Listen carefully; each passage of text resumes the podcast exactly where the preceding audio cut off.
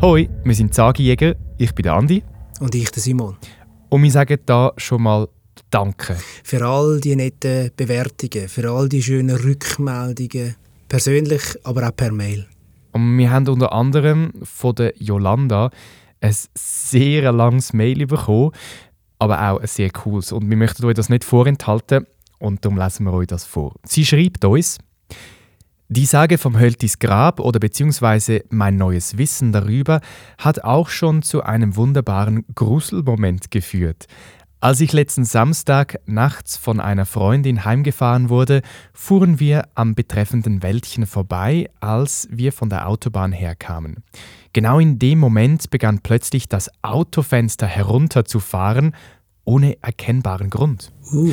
Ich erschrak ein ja, ich erschrak ein bisschen, würde ich wahrscheinlich auch.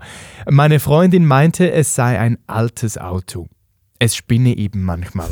Ich antwortete ohne zu studieren, wie so oft. Ui, und das genau da, wo eine Labig begraben wurde, soll sie.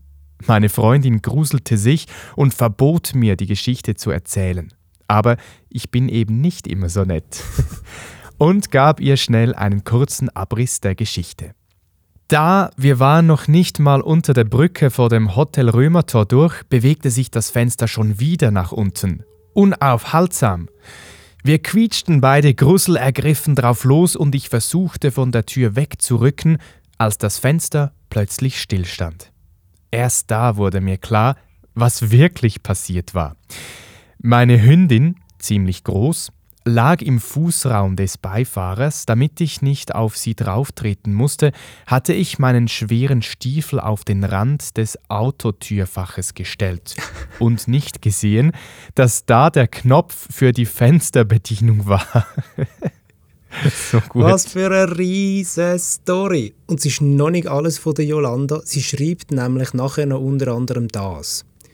Nun liege ich mit Grippe in meinem Bett und habe viel Zeit für die restlichen Folgen. Ihr fordert oft dazu auf, man dürfe euch Feedback geben. Ja, natürlich, sehr gern.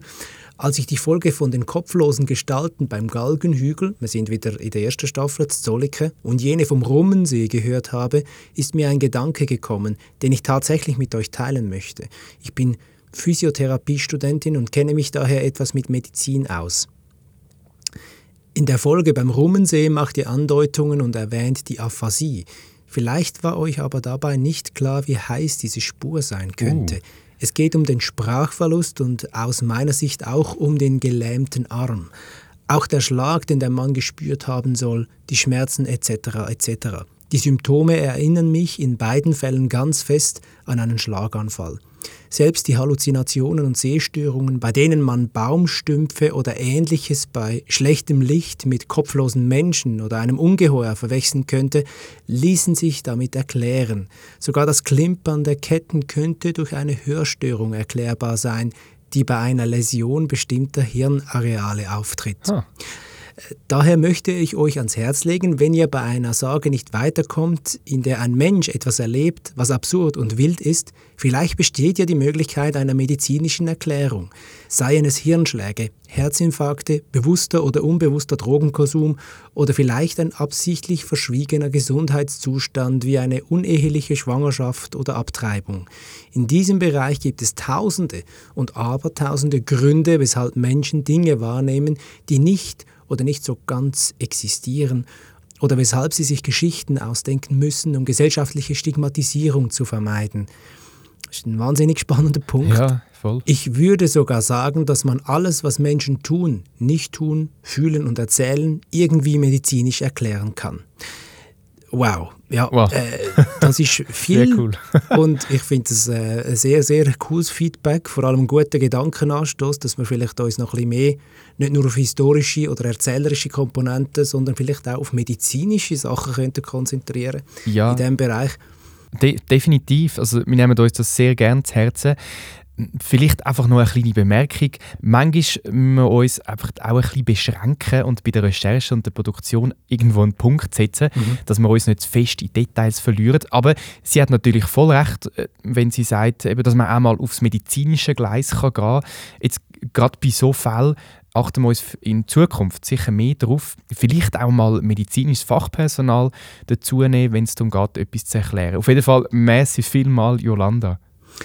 Gerne auch weiteres Feedback von allen, die irgendwie sich vielleicht anfangen Gedanken machen über gewisse Geschichten. sali.sagenjäger.ch Und natürlich, wenn es euch grundsätzlich gefällt, was wir da fabrizieren und erzählen, dann haben wir sehr auch gerne einfach Lob, zum Beispiel über unsere Podcast-Apps. Da kann man Sternchen abgeben, zum Beispiel auf Apple Podcasts oder auf Spotify.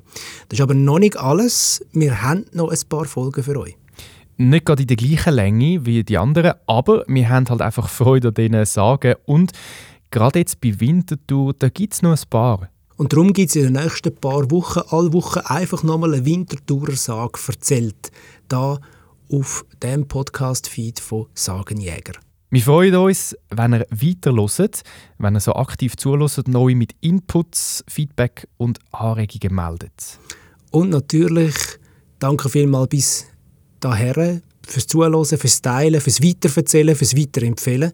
Und wir wünschen euch ganz schöne Festtage. Macht's gut. Tschüss.